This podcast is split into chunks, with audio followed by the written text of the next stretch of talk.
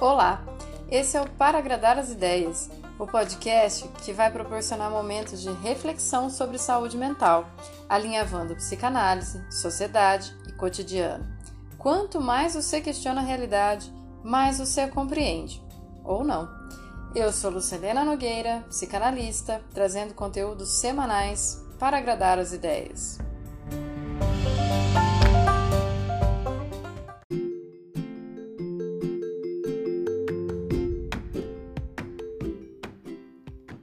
Segunda temporada.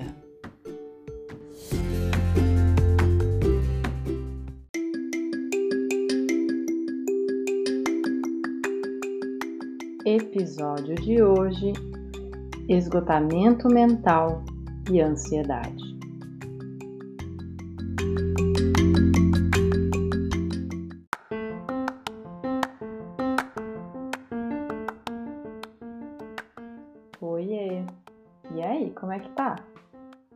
Acompanhado os episódios bônus? Eu achei tão maravilhoso do Ivan, me abriu tantas novas janelinhas, que eu quero falar hoje de alguma coisa que se você der um Google, você vai achar um monte de sintomas, forma de identificar, como tratar, mas vai ser bem difícil encontrar falando como que a gente veio parar nesse estado de esgotamento mental e ansiedade. Sim, a gente tem a pandemia como agravante, como negar. Mas será que é só isso mesmo? Já que lá no Google, ou em livro de autoajuda, ou qualquer um pode encontrar um monte de coisas sobre isso, eu preferi trazer a minha associação de ideias, bem livremente, mas não sem referências. Uma delas o Ivan, mas eu estava assistindo um programa no canal Futura que se chama Plantar Água eu fui capturada pelo título, né? Afinal, como é que planta água? Na sequência veio um outro programa curtinho falando da situação dos indígenas que tiveram seu rio assassinado pela Samarco e Mariana. A partir daí, eu que estava meio com preguiça de produzir o episódio de hoje, porque ontem a gente teve um evento também maravilhoso, sexta eu tive aula à noite, eu catei meu computador e vim dividir com vocês algumas dessas percepções porque eu acho que é isso, né? Quando eu percebi isso, eu achei interessante dividir. Já reparou como a gente tem mania de organizar as coisas de forma linear? Na nossa casa, a gente encosta a maior parte dos móveis na parede para ter circulação no centro, para não tupar o dedinho em cada canto também, né? Nossas ruas são em maiorias retas e quarteirões quadrados. Quem não curte uma boa prateleira de livros organizada por ordem alfabética ou assunto ou tamanho, mas onde tudo pode ser encontrado com a maior rapidez e facilidade?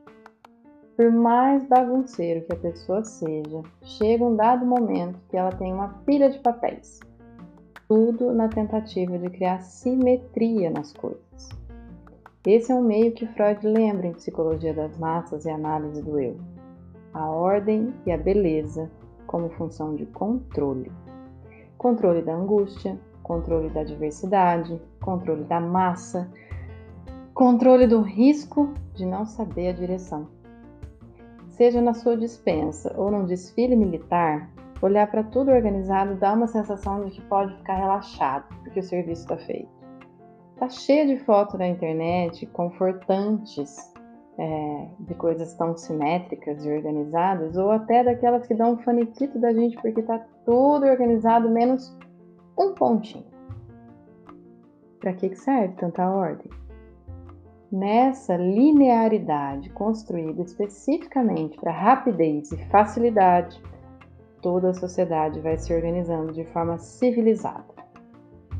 Normalmente, civilizado é associado ao organizado, educado, adequado a um modelo formal onde todos são uniformemente passíveis de serem descritos como iguais. Vamos sair dessa civilização e olhar para as formas da natureza? Você já viu um lago, uma montanha, uma flor, um rio, uma toca de bicho, uma floresta quadrada? Não, né? A menos que tenha sofrido intervenção do homem, tudo na natureza é circular. Ué, a gente é homem. Você já viu cérebro quadrado? Intestino quadrado? Pois é, parece que não está batendo a nossa natureza com os nossos hábitos.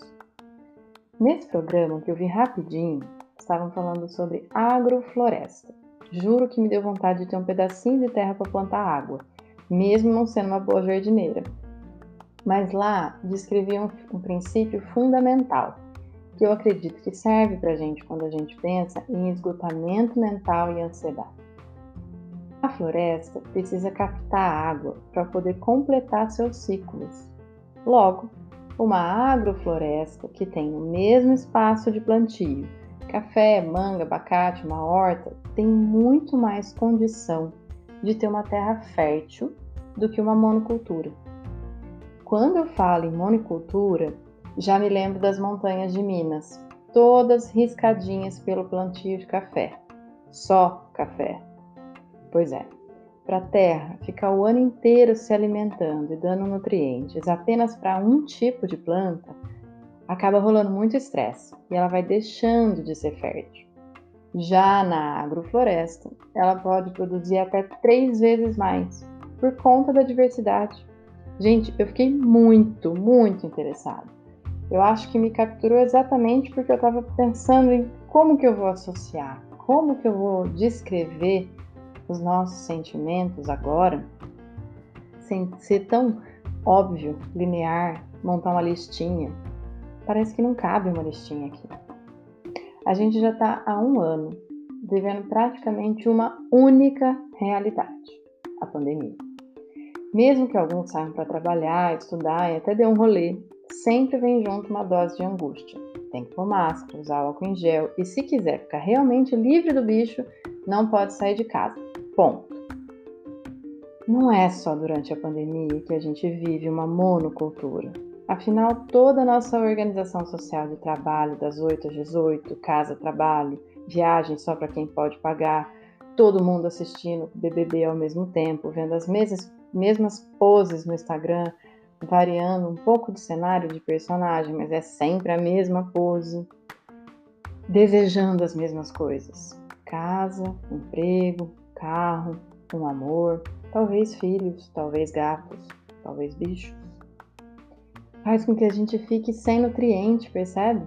A gente vem se pasteurizando, quase que no sistema UHT, como os leites de caixinha que a gente consome, sabe? Tudo tão puro, tão sem nada que possa interferir naturalmente. Esterilizados vorozmente tudo aquilo que soar diferente. Tanto que quando eu trago aqui agrofloresta parece uma coisa tão fora do cabo, deve ter gente que está me estranhando, né? Essa civilidade toda vai afastando a gente da nossa própria natureza. E eu não te digo para ir resgatar isso no meio do mato, né? A gente entendeu isso com o Ivan de que tudo é um processo. Não dá para levar a gente do jeito que a gente está para o mato, pura e simplesmente. Mas o convite é para você perceber isso. Que raio de reta é essa? A gente foi ficando igual a música do Chico, em que todo dia ela faz tudo sempre igual, e isso suga toda a nossa energia. Diversidade, aquilo que se na, naquilo que a gente consome, nas relações que a gente tem, nos olhares sobre o mundo, sobre fazer troca de ciclos, respeitar a vida não linear do mesmo jeito que não dá para ter certeza de que justamente nos seus únicos dias de folga não vai chover, é uma forma de tentar sair dessa linha reta, que leva a gente para um só destino, tá? Morrer sem dar trabalho. Porque são as curvas do caminho que a gente se sente vivo. Talvez as pessoas mais próximas da natureza tenham essa percepção mais aguçada. É ali onde a agenda escapou que deu tempo de ver uma mensagem, é ali quando mudou de canal que descobriu um programa diferente. É ali onde experimentou uma comida diferente que decidiu que queria aprender a cozinhar. Ali quando cansou de tentar atender toda a demanda, percebeu que a vontade própria tinha outro nome e não era só trabalho. Nosso planeta não é plano, nosso corpo não é plano. Mas quando os nossos pensamentos ficam fixados em apenas alguns problemas ou tarefas, a gente está impondo a nós mesmos uma linearidade. Na tentativa de burlar esse controle impossível, a gente acaba esgotado, como se tivesse que fazer tanto esforço para aniquilar qualquer possibilidade de surpresa, que até melhor, quase um truque do inconsciente, pensar que se sair dos trilhos só vai acontecer o quê? Coisa ruim. Assim você sossega o facho e não tenta nada novo. Percebe agora a função da ansiedade? Ela te denuncia uma certa necessidade de sair dessa parede branca, lisa, pré-definida, para poder ir caminhar para uma floresta torta, suja, íngreme. De um lado uma árvore gigante, de outro uma samambaia no chão. Uma chuva que, quando cai, nenhuma planta se esconde, porque não compreende ela como perigo, e sim como alimento. Nossa ansiedade tem tudo a ver com esse cansaço de manter as coisas numa ordem não natural, mas falsamente aliviante da vida. Quando a gente aceita o circular, outras emoções são possíveis. Circular a palavra pela análise, pela música, pela conversa jogada fora, pela poesia, circular o corpo com a dança, as brincadeiras ou os abraços, circular os afetos e os pensamentos, que são menos pasteurizados porque não são apenas reprodução de um discurso adquirido na TV, na internet ou sei lá onde. Circular. Essa é a forma da natureza. Então olha para a sua própria natureza. Dá uma perguntada se teu corpo está feliz ficando aí sentado oito horas por dia ou se ele está feliz mesmo quando ele está se mexendo, tomando um solzinho de vez em quando, fazendo alguma bagunça no mundo. Enquanto a gente tenta continuar se alimentando da mesma coisa, vai continuar saturado e angustiado. Pensar sobre isso faz a gente poder construir outras perspectivas que não sejam essa apenas de ai, eu vou esperar tudo isso passar. Porque daí você tá igual um café, coitadinho, na monocultura, esperando a safra acabar, onde tem muitas mãos arrancando as suas sementes e levando embora. Quando você se movimenta, você faz encontros com outras perspectivas. Às vezes, depois de tanto tempo nessa escuridão, é difícil abrir a janela e se deparar com um raio de sol. Mas lembra, a diversidade nutre. E pronto. Se você gostou, também pode ajudar esse podcast amador a circular por aí.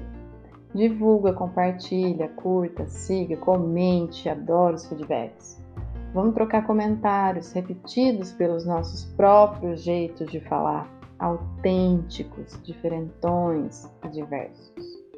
Eu deixo vocês por aqui. E fiquem ligados que antes do próximo episódio de terça tem episódio bônus sobre uma mulher que merece ser homenageada no Dia Internacional da Mulher. Acompanha no Insta, arroba para agradar as ideias e boa semana para vocês.